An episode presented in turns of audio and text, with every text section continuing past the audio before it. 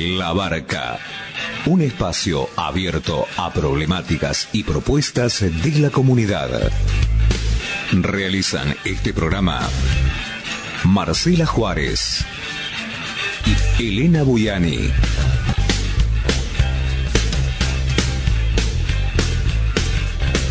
Depende de vos a qué puerto querés llegar.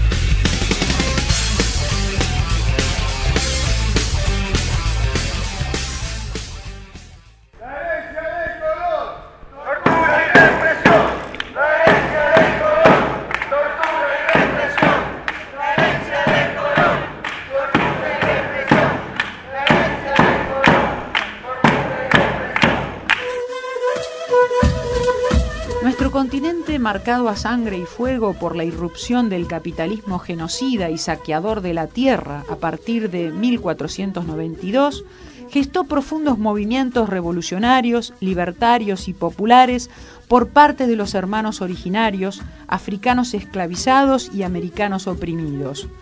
Pretendemos recuperar este patrimonio de saberes y rebeldías, de historias y culturas silenciadas y menospreciadas en el marco de un proyecto que intenta completar sus tareas inconclusas. Por el otro bicentenario, el bicentenario de los pueblos.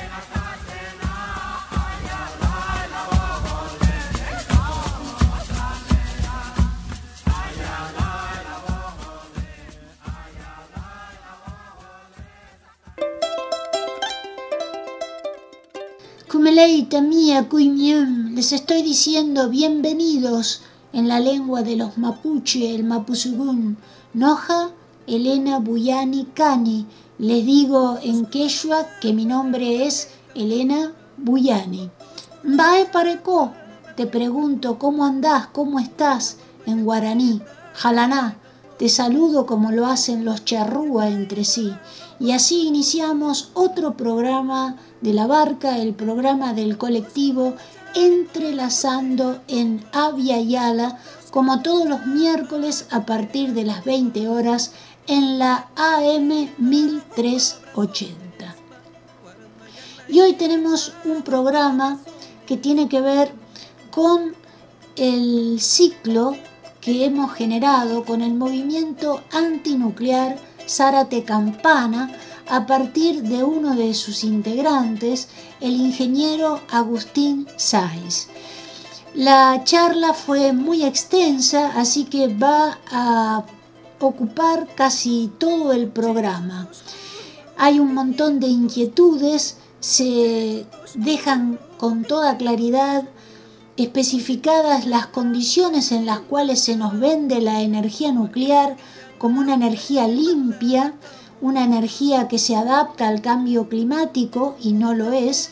Y también hemos planteado desde nuestra curiosidad un montón de pautas que hemos visto a través de los medios de comunicación, sobre todo el canal Encuentro, en donde se muestra a las explosiones nucleares de Nagasaki y Hiroshima como un experimento científico y no como un hecho de exterminio. Es decir, se mezclan las ideas, experimento científico con exterminio, y es algo que tiene mucho que ver con la plataforma civilizatoria en la cual nos han encajado a todos con todas las pantallas habidas y por haber, desde las más pequeñas hasta las más grandes.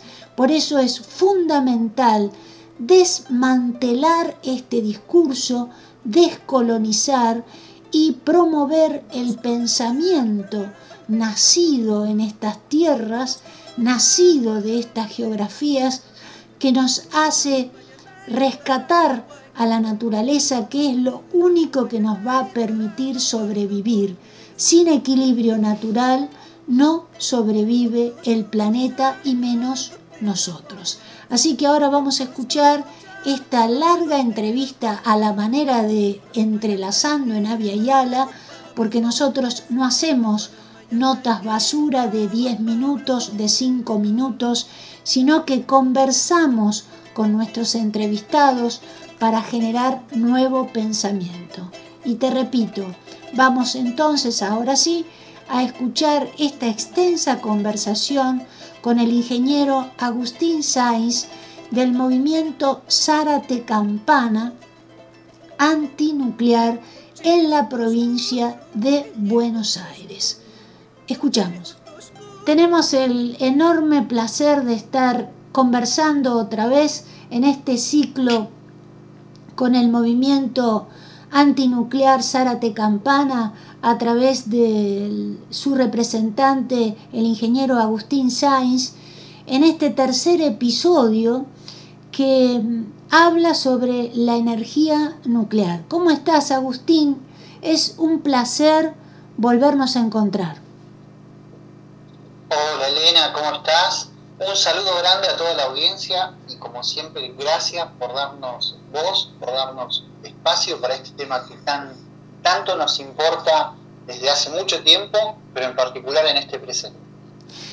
Mira, antes de ir con los temas que por ahí vos tenías preparado, como haces siempre en el ciclo, eh, yo estuve viendo una serie de documentales en el canal Encuentro, el canal cultural, entre comillas, oficial, que me llamaron poderosamente la atención por el contenido que divulgaban, porque generalmente el canal Encuentro eh, divulga contenidos que el gobierno eh, no difunde. Pero en este caso coincidió, coincide, digamos, el criterio del documental con el criterio que tiene el gobierno actual. Y en este documental se hablaba de lo siguiente, te lo resumo rápidamente para que charlemos un poquito al respecto. el haber arrojado dos bombas en Nagasaki e Hiroshima de los Estados Unidos, en este, en este video, en este documental, estaba tratado como que fue un experimento científico.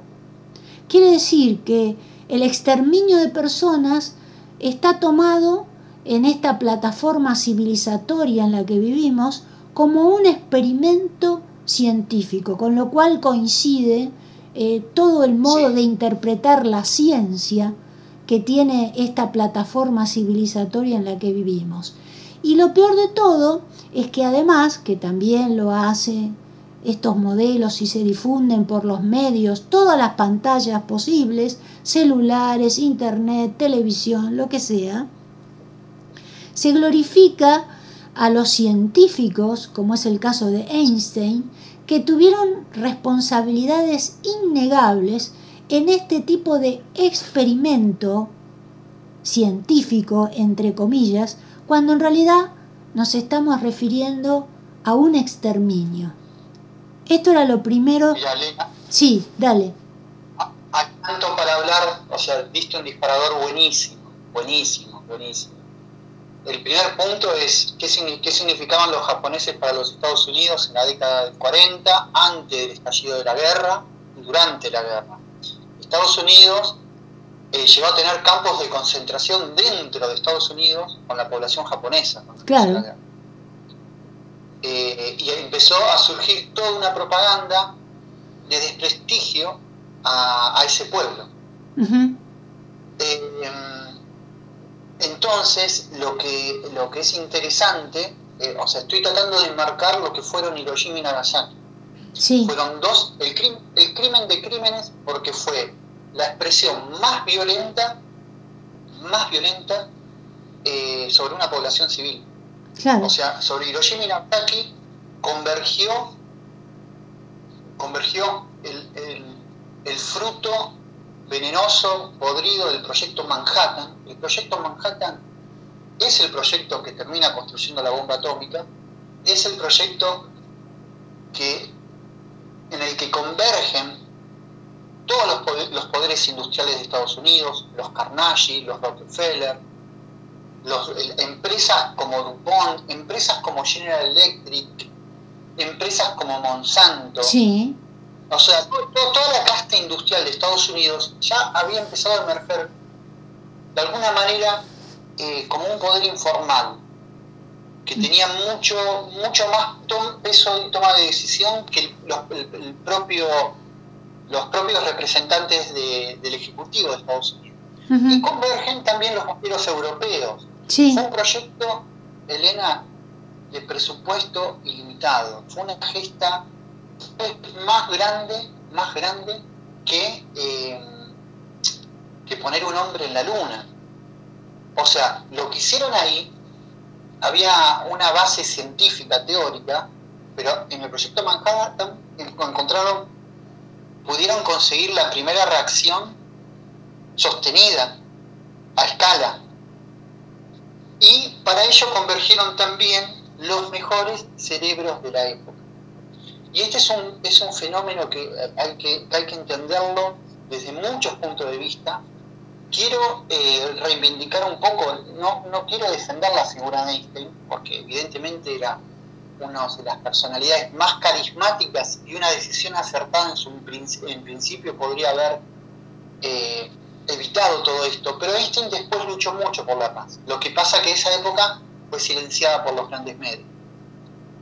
Eh, yo creo que de algún modo lo que es increíble que aquello que nosotros entendemos como científico forma parte de una neutralidad.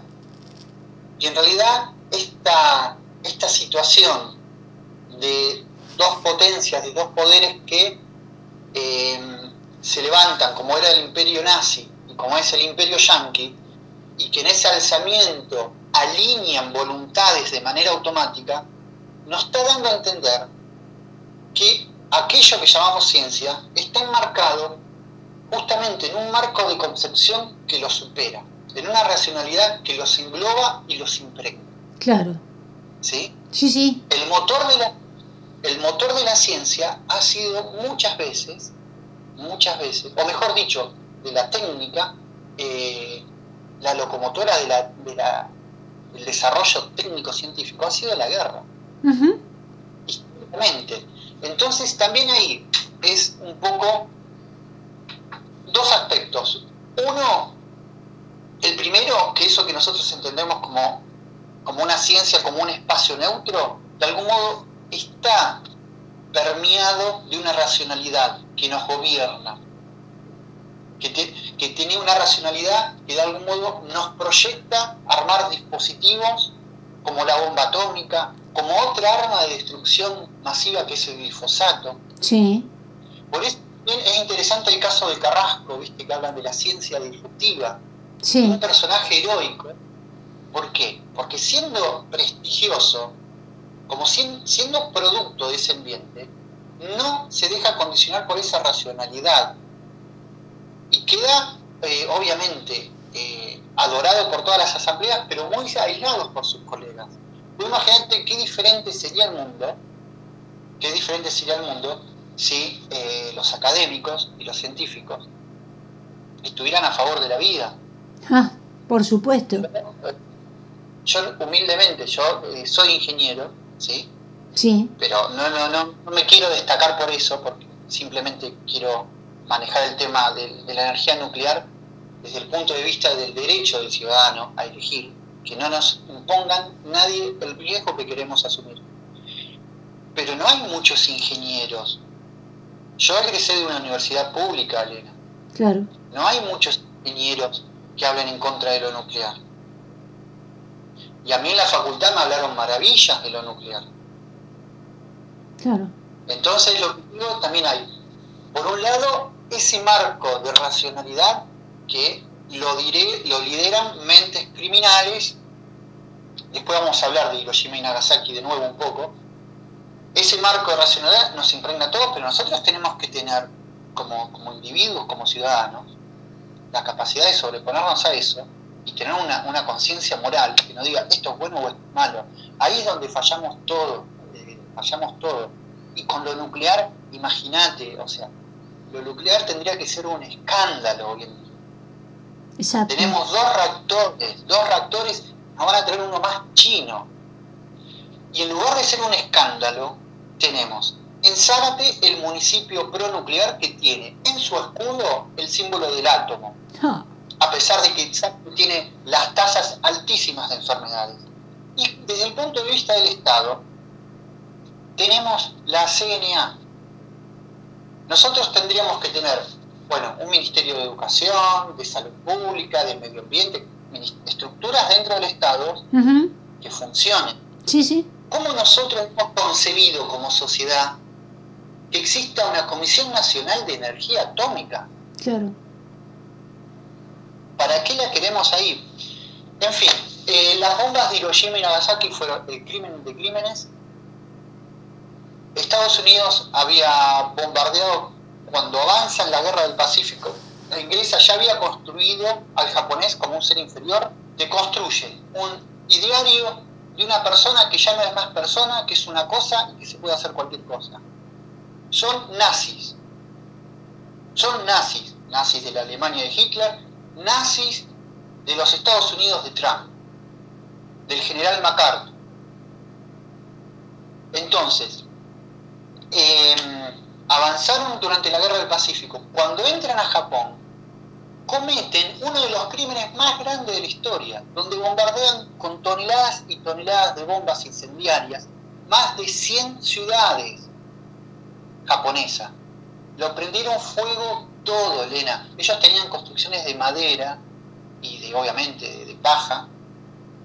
Prendieron fuego todo. Eso fue uno de los crímenes de guerra más espantosos que vio la humanidad.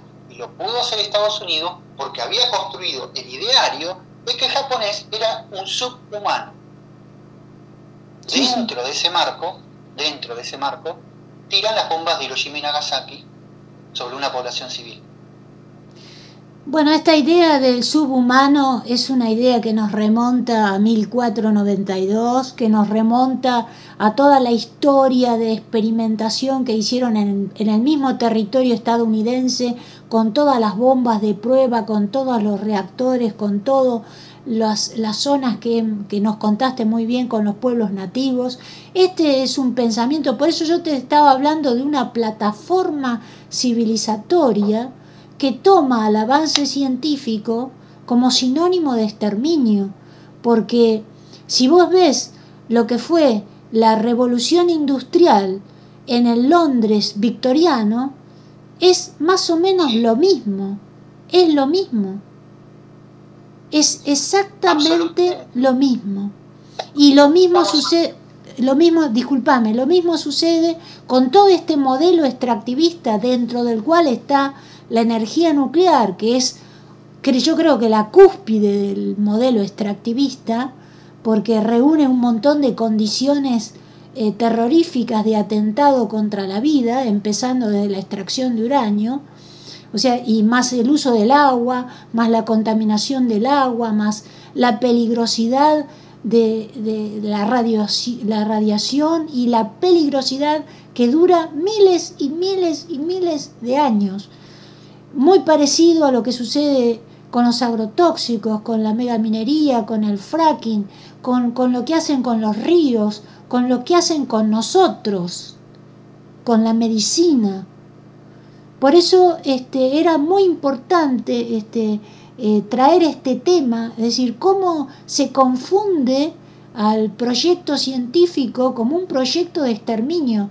Y el problema es que los científicos deberían deberían eh, salir de ese esquema macabro y oponerse, pero vemos todo lo contrario, vemos todo lo contrario, salvo en nuestro país eh, y también en otros países del mundo donde están aglutinados en esto que se llama el movimiento de ciencia digna, del cual es parte Andrés Carrasco, ¿no?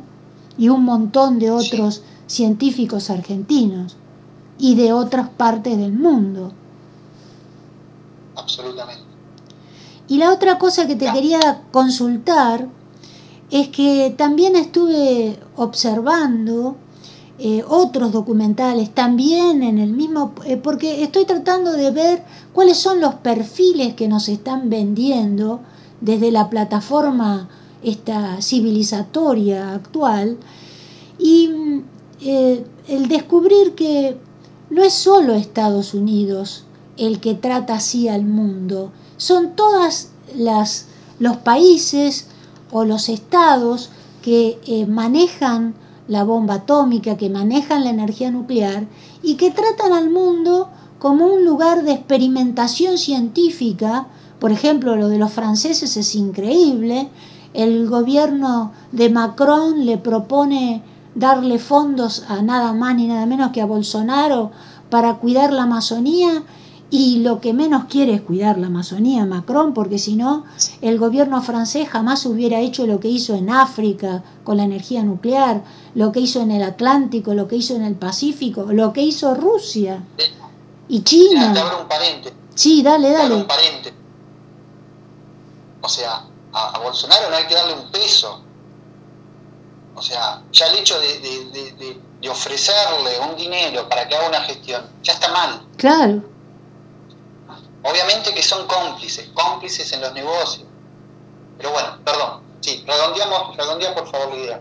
No, y la idea ya está redondeada, es decir, que eh, no es solo Estados Unidos el que tiene este modelo y que lo ha impuesto en el mundo, es un modelo que se impone en todos lados por todas las naciones que son que manejan las tecnologías de la energía atómica y de, las de los diferentes tipos de bombas que cada vez inventan una más poderosa o más destructiva y sobre todo con eh, todo lo que tenga que ver con la vida. Eh, sí. Sí, eh, es, es, una racionalidad que se ha desarrollado históricamente, una racionalidad de muerte y destrucción, tú hablabas de, la, de, de 1400, hablabas de la Inglaterra victoriana, todo eso está en nosotros, todo eso está parametrizado en nosotros. Sí. Por eso el científico, el científico es, em, tiene una falta de inteligencia para, para, tiene muy buena inteligencia para profundizar un universo de, de estudio determinado, pero tiene una falta de inteligencia muy grave para abrir nuevos horizontes. Vos fíjate que hoy en día hay como nunca, estadísticamente, eh, científicos, pero más, más que abrir el paradigma científico, que ya está saturado, para mí ya está saturado porque tiene unas fallas enormes, la astrofísica, el modelo de, astrofísica no funciona, después hay una irreconciliación en los, grandes cambios, campos de la ciencia como la mecánica cuántica, eh, la, relatividad general, eh, o sea, esa mirada sobre los relatos de las culturas nativas que las veían como infantiles, bueno, hoy en día está tan saturado el paradigma científico que eh, ellos mismos entran en un absurdo y no pueden explicar nada de lo que ven. Sobre todo en el campo de la astrofísica. O sea, realmente no funcionan los modelos matemáticos. Entonces, entre un paradigma que no funciona, yo prefiero un relato que tenga una representación simbólica. ¿Se entiende lo que digo? Sí, clarísimo. está, en, uno darle un valor de verdad o no. Pero el relato científico no tiene ni representación simbólica ni siquiera función. Bueno, pero no me quiero profundizar tanto en ese tema. Lo que sí quiero decir que nosotros estamos obligados por una racionalidad moral, por el amor a la vida, a ser disidentes, a ser disidentes en nuestros espacios sociales, y, esta, y este modelo de racionalidad se ha fagocitado a tal punto, María Elena, yo hoy no sé si tenemos tiempo, que yo quería hablar justamente del cambio de la energía nuclear en el marco del cambio climático. ¿Por qué? Porque el cambio climático es la consecuencia irreversible de todo este proyecto histórico. Dentro de este proyecto yo quiero mencionar algo que me toca un poco de cerca, porque tengo amigos en el altitud, que fueron las minas de Potosí, sí. que salvaron Europa. Salvaron a Europa con miles y miles de personas trabajando hasta morir. Sí. Y esa, ese sometimiento de, eh, de extraerte toda tu, esencia vital, de, hacerte desaparecer, eh, sobre, esa, sobre, sobre, eso está montado el poder. Exactamente. No lo estoy diciendo desde un punto de vista conspiranoico, a mí esas, esas, líneas de investigación no me interesan. Yo lo que estoy diciendo es que los tipos que tiraron la bomba atómica de Hiroshima y Nagasaki, que como bien vos dijiste, a las semanas vinieron ejércitos de científicos para ver a los conejitos de indias cómo sobrevivían. ¿Sí? Sí. Son los proyectaron con la globalización ese, esa, ese esquema fosilizado de concebir la vida. Y insistir en eso, insistir en eso, insistir en eso. Con un tendal de víctimas, María Elena, el genocidio aborigen fue creo que el más grande, creo que llega a 100 millones en todo el continente. Es incontable. Sí. Es incontable. Eh, yo el otro día escuchaba a un, al sobreviviente, no me acuerdo el nombre, a un sobreviviente de, de la noche de los lápices. Decía, agarrá a una persona, torturala, ponele picana eléctrica, cagala a palo, violala una, dos, tres, cinco veces. Seguí torturándola hasta matarlo, agarrar un avión y tirarlo al río. Hace eso con una, dos, tres, con cien. Con mil ya es un montón. ¿Se entiende lo que estoy diciendo? Sí, el sí. genocidio origen fue eso, con otras tecnologías, no había picana eléctrica, pudiera someter a una población en una cueva, en una, en, en una, en una mina, en el socavón de una mina, eh, hasta aniquilarlo fue eso. Y, y una o dos personas vos lo podés conseguir, pero ya cuando son miles es muy difícil. Ahora, cuando son millones, cuando son millones, pero no son dos o tres millones, son 100 millones, eso está totalmente fuera de nuestra cap- capacidad de comprensión. Y sobre esa montaña, sobre ese estrago, está montada la civilización actual. Tal cual. Es- entonces, un poco eso. Y esa racionalidad nos ha llevado a un absurdo, que es que está el planeta agonizando. Está el planeta agonizando. Siempre hablamos en estos encuentros de que Argentina la tenemos que rescatar porque es el último territorio que ya está golpeado, pero es el último territorio, uno de los últimos territorios que tenemos que luchar para que sobreviva. Exactamente. Pensemos, en Europa. Eh, es un desastre Europa. Francia es un desastre. Alemania tiene unos problemas tremendos. Pensemos lo que hicieron en África. Nuestra Latinoamérica, nuestra Avia Yala, es un territorio que no lo, tenemos que sacar a Bolsonaro. Tenemos que luchar en esa trinchera. Pero bueno, lo que quería decir es que el cambio climático es el fruto amargo de esto, de insistir, insistir con algo que te va a matar. El cambio clim- climático hace algunos años, Guterres, en la ONU, empezó a dar la alarma. Empezó a dar la alarma de que, de que los pronósticos que estaban en el 2100 se habían adelantado al 2050. Después salieron grupos muy serios eh, de científicos climáticos que lo adelantaban al 2040. Y algunos ya ponen el punto de no retorno dentro de, de 10-15 años. ¿Ven? Entonces, ¿de qué estamos hablando? De que estamos cruzando un, umbral en el cual la naturaleza va a empezar a desencadenar una serie de, de mecanismos eh, justamente para autorregularse, para sacarse a esta peste de encima a lo mejor. Pero va a trastocar eh, muchísimo todo el planeta. Y en ese marco, la energía nuclear va a ser lapidario. Por eso, ahí hago una pausa, no sé si querés que desarrolle un poco el tema. Sí, sí, o- sí, sí, sí, sí. Este, el, el espacio este es para desarrollar eh, los temas eh, que son necesarios tocar en relación a la energía nuclear. Sí, sí, por favor, desarrollá, desarrollá. Dale. Mirá, hace poquito eh, desde el Ministerio de Ambiente invitaron a muchas organizaciones a colaborar con lo que es la ley Yolanda. Nosotros como MARA elegimos algunos focos, MARA es el movimiento antinuclear de la República Argentina, Sí, y sí. en particular el del cambio climático. Y ahí explicamos bien lo nuclear, la crisis nuclear que se viene en el, marco del cambio climático. ¿Por qué? Porque el cambio climático es el trastorno de la temperatura del planeta, eh, los efectos invernaderos se retroalimentan. Eh, ¿Esto qué quiere decir? Que el gas, por ejemplo, atrapado en el permafrost del Ártico, se empieza a liberar y la velocidad con que el, efecto invernadero se empieza a generar es cada vez mayor. Y esto produce, obviamente, trastornos en las temperaturas del planeta y cambio en el nivel de las aguas.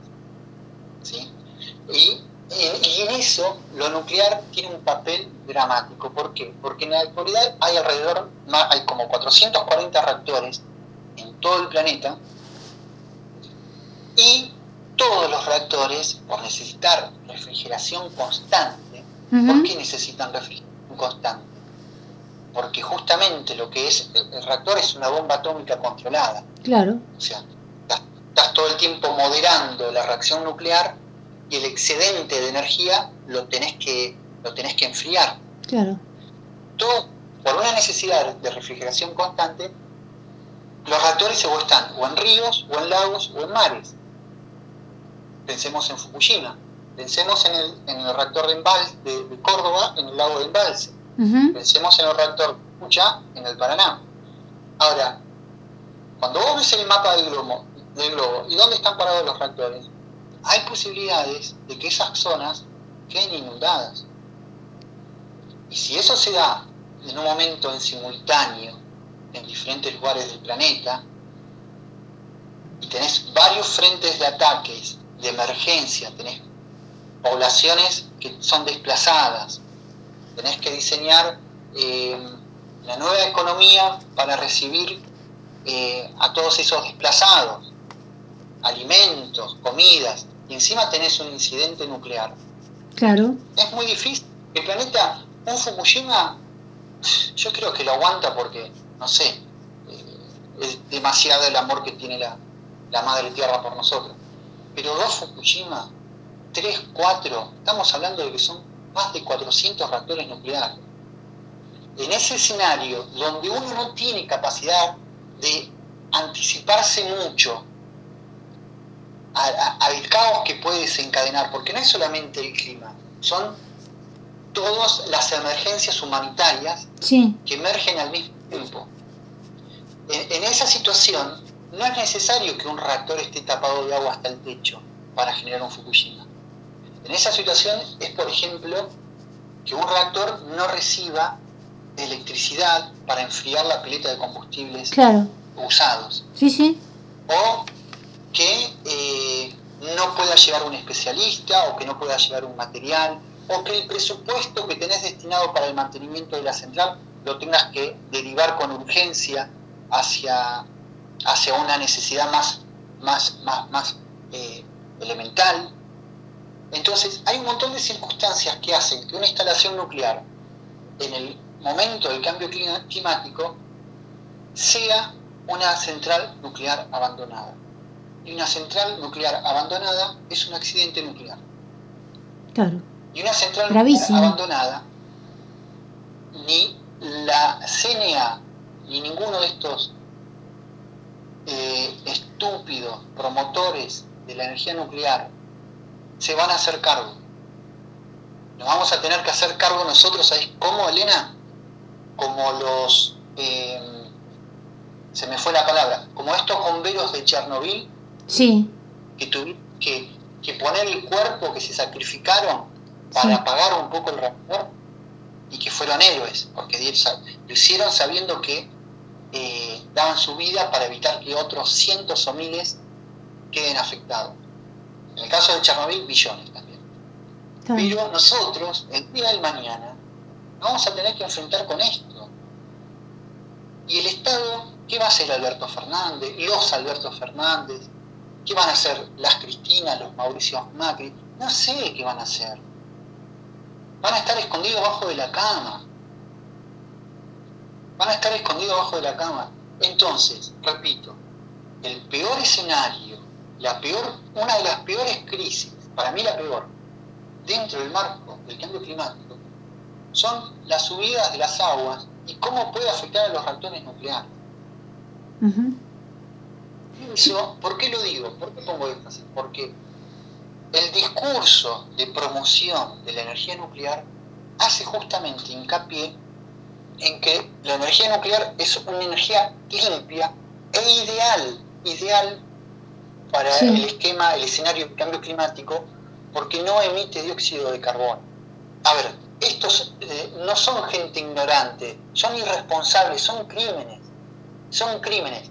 O sea, están diciendo que una central nuclear se alimenta mágicamente, que el uranio emerge mágicamente.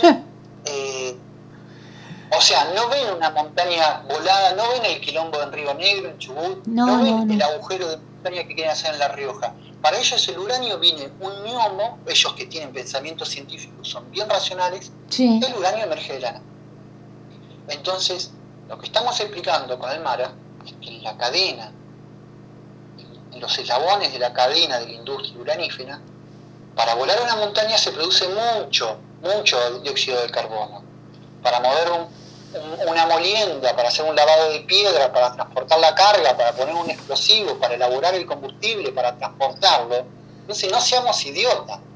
Obviamente. Porque esta gente, tendríamos que hacer como el médico cuando eh, comete mala praxis, se le hace un juicio como profesional. Estos tipos están, son criminales que yo no sé por qué no lo estamos poniendo en los tribunales. No lo entiendo.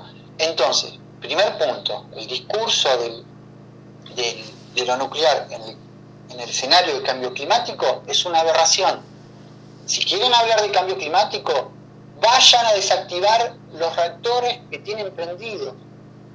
Yo tengo una estadística, María Elena, esto permitímelo porque esto lo, investigué para, para la ley Yolanda. Déjamelo buscar acá. Sí, dale, dale. Eh, en Estados Unidos, cuando pasa lo de Fukushima, Estados Unidos hay una Comisión Nacional Reguladora Nuclear, lo que sería la CNA, que manda eh, a 60 plantas estadounidenses en funcionamientos que evaluaran el riesgo de inundación actual, utilizando la tecnología de modelado meteorológico y teniendo en cuenta los efectos del cambio climático. ¿Sí? Sí, sí. en Estados, en Estados Unidos. Sí, sí. Según la correspondencia, los mails entre esta comisión y los propietarios de las plantas, 54 plantas nucleares que operan en Estados Unidos no fueron diseñadas para manejar el riesgo de inundaciones 54 ya hay en Estados Unidos. Claro. ¿Me entendés? Sí, sí. No estoy diciendo yo, la Comisión Nacional Reguladora Nuclear de los Estados Unidos. Clarísimo. 53 no fueron construidas para el riesgo actual de precipitaciones intensas, porque también no son solamente que te tapa el agua. El agua a lo mejor en el Paraná sube, no sé, un metro, dos metros, pero estamos hablando ahora de precipitaciones intensas, no fueron preparadas. 25 no tuvieron en cuenta las proyecciones actuales de otros eh, arroyos y ríos aledaños, 19 no fueron diseñadas para su marejeada ciclónica máxima, o sea, es que en la costa este de Estados Unidos está el tema de los ciclones. Sí, sí. Este, María Elena, esto es en serio. 54 reactores de Estados Unidos no están preparados para el cambio climático. Entonces, que venga un estúpido hablar de que quiere poner un reactor nuclear en Argentina porque no emite dióxido de carbono. Hay que agarrarlo de los pelos y ponerlo, hacerle un juicio y ponerlo preso ese tipo. Y repito, esto es en Estados Unidos. Hay 50 reactores que tienen que ser eh, desmantelados o por lo menos reacondicionados de manera urgente, de manera urgente por el cambio climático faltan 15, 20 años, 10 años, nadie lo sabe. Nadie lo sabe. Claro, y además al, cambio climático se le, agrega, se le agrega otra problemática que es paralela, que es la pérdida de la biodiversidad.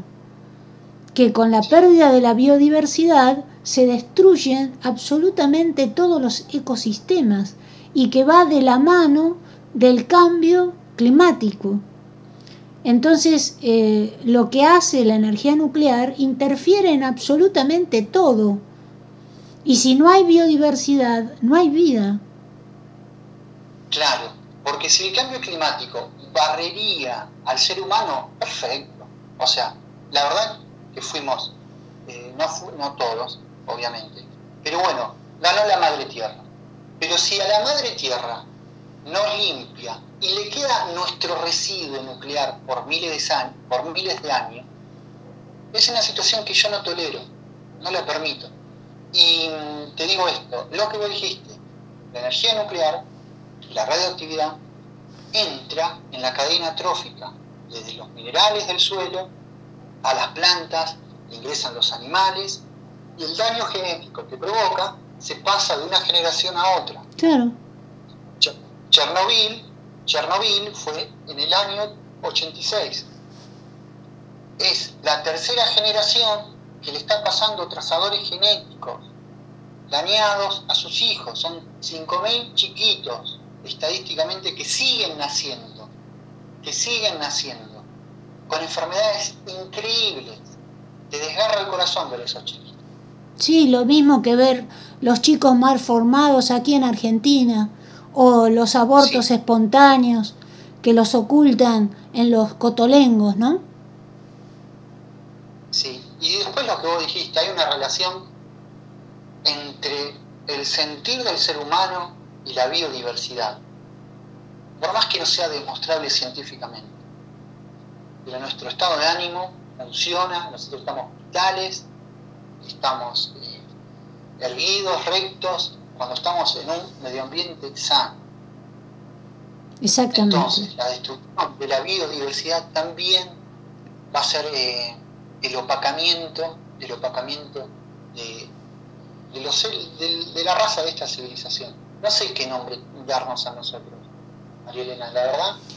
sí, yo, yo lo que prefiero decir es lo que escuché el otro día precisamente en la televisión pública.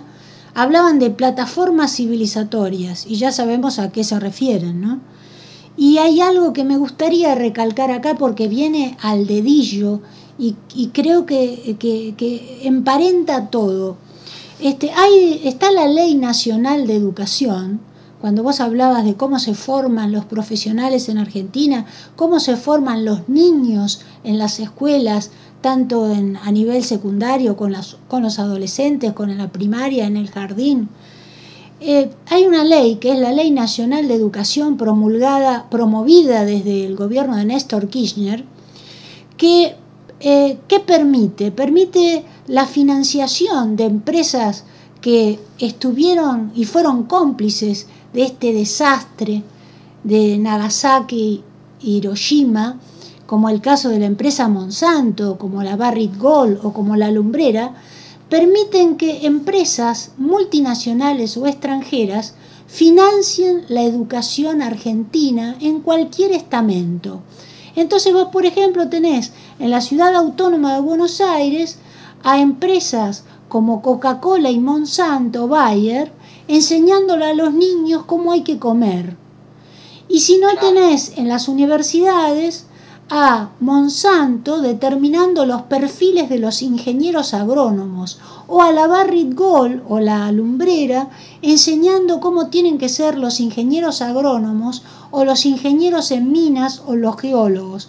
Entonces, toda esa gente que viene de todo el continente a estudiar a la Argentina porque es gratuito, la Universidad Argentina dice que es gratuita, este, tiene una carga eh, tremendamente colonial en donde se forman ejércitos de profesionales para promover el extractivismo, incluida por supuesto la energía nuclear.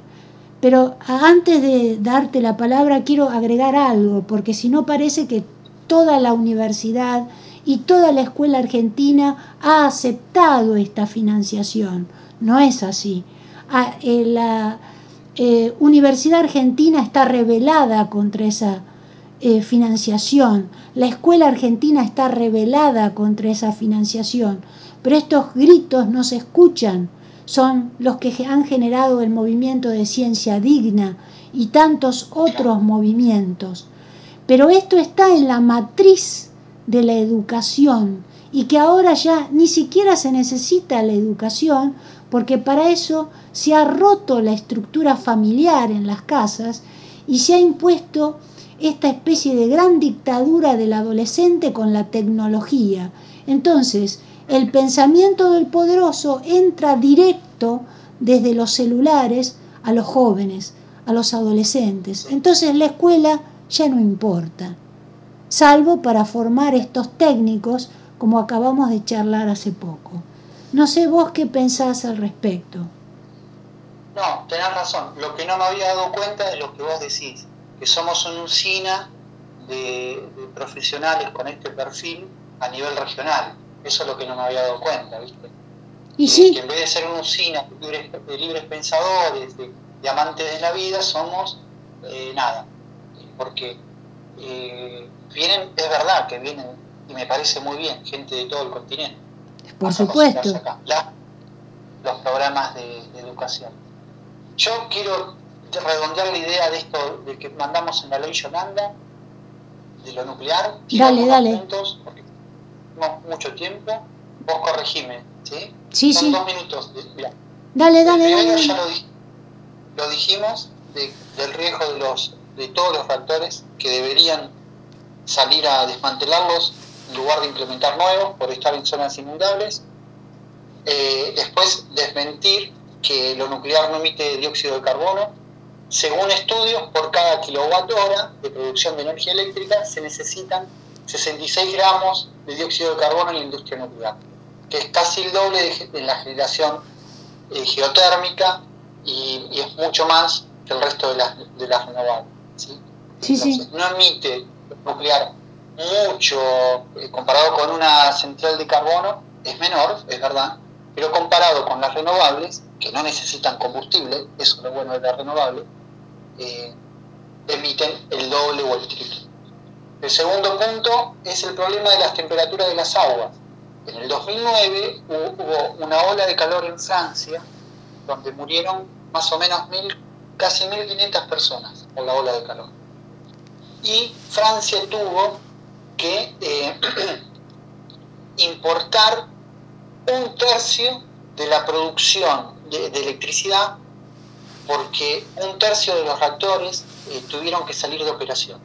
¿Por qué? Porque los caudales de los ríos y las temperaturas de los ríos no, no les permitía enfriarlos. Entonces, también eso, si van a cambiar las temperaturas, toda esa franja del paralelo donde está Europa, probablemente los reactores que queden ahí van a quedar inoperativos por una cuestión de que no van a tener el caudal y la temperatura para refrigerar. Otro punto importante son los tiempos de construcción. ¿Qué vas a reemplazar con lo nuclear? ¿Cuánto vas a reemplazar?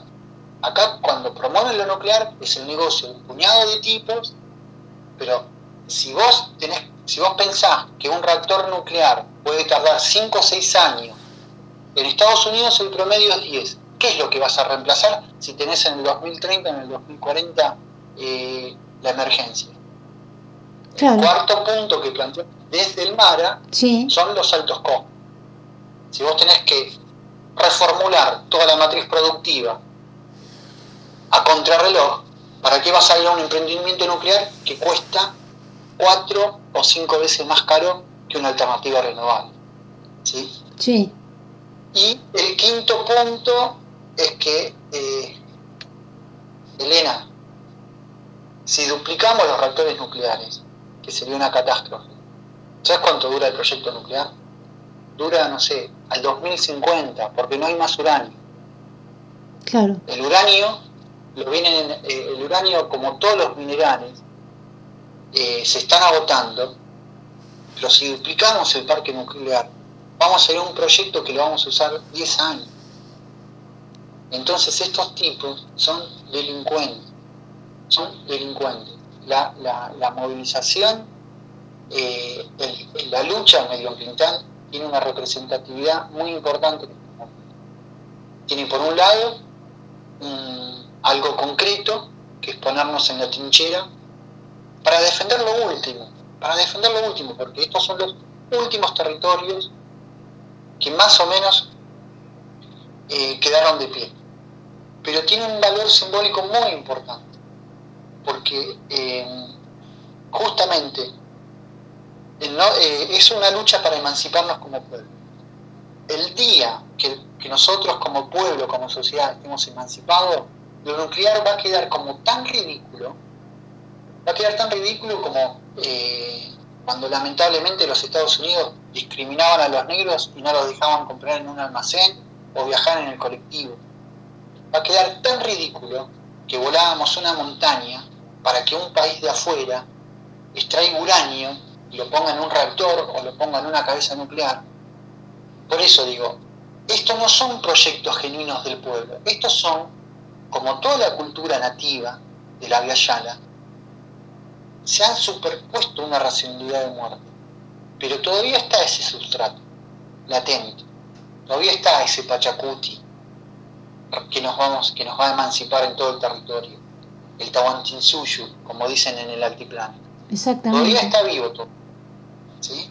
Así que nada, tenemos que hacer la resistencia, no nos fijamos si somos muchos o pocos, no miramos para el costado, tenemos un deber moral, amor, que no, el amor por, por la vida nos obliga a pararnos del lado correcto y en algún momento tal vez haya dinámicas impredecibles que hagan que ese poder se caiga por el peso, por el peso propio.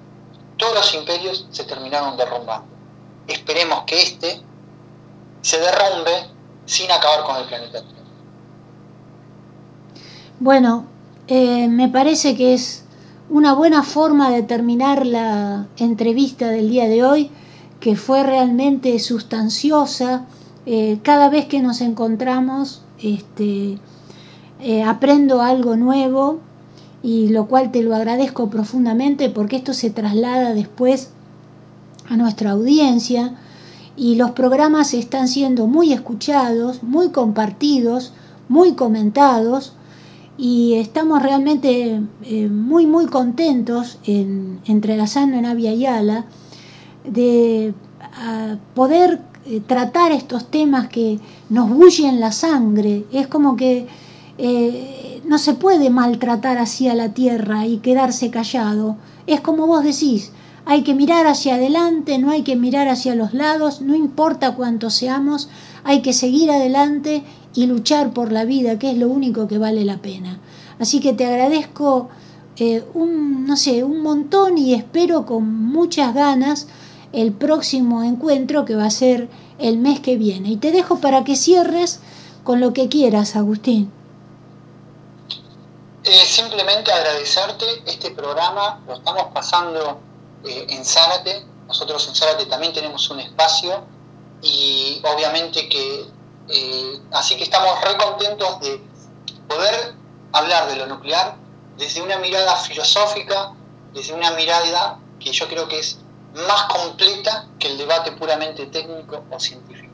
Y ahí nos identificamos muchísimo con el proyecto de ustedes no nos damos cuenta mucho qué es lo que estamos sembrando, pero eh, yo sé que a la larga eh, habremos caminado por el camino correcto y ojalá, ojalá que la gente pueda disfrutar tanto de esta lucha como lo hacemos nosotros.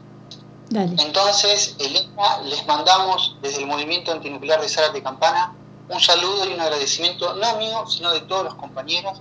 Yo soy nada más que un miembro más, eh, pero acá hay mucha gente que, que los escucha y y les transmito ese cariño, ese afecto y agradecimiento. Así que hasta la próxima. Hasta la próxima. Acabas de escuchar la entrevista que le realizamos al ingeniero Agustín Saiz del movimiento antinuclear Zárate Campana de la provincia de Buenos Aires, Argentina. Estamos finalizando el programa de La Barca el programa del colectivo Entrelazando en Avia Yala, como todos los miércoles a partir de las 20 horas por la AM 1380. Ya no nos queda más nada por decir, más que despedirnos hasta la semana próxima e invitarte a visualizar nuestros documentales en nuestro canal de YouTube Entrelazando en Avia Yala escuchar los programas anteriores en anchor.fm barra entrelazando y si querés ayudarnos, colaborar con nosotros para que continuemos haciendo eh, videos y documentales, podés hacerlo donando el valor simbólico de un cafecito en www.cafecito.app barra entrelazando. Y nos despedimos como lo hacemos todas las semanas diciéndote Nanechepa, que en Huichí quiere decir levantémonos, alcémonos de una vez por todas para ser libres de una vez. Luis Pato Condorí presente, ahora y siempre. Nos proponemos, partiendo de un análisis crítico de las concepciones racistas, elitistas y autoritarias que siguen dominando la vida social, los medios masivos de comunicación y la educación formal, contribuir a recuperar, valorizar las formas de organización y de lucha, los valores éticos, pedagógicos y creativos que configuran el proceso de construcción de nuestro pueblo trabajador, indígena y campesino, como sujeto histórico y protagonista del cambio social en nuestros territorios. Por el otro bicentenario el bicentenario de los pueblos.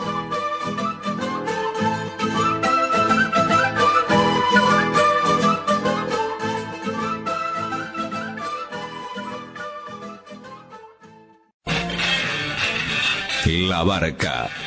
Un espacio abierto a problemáticas y propuestas de la comunidad. Realizan este programa Marcela Juárez, Elena Buyani.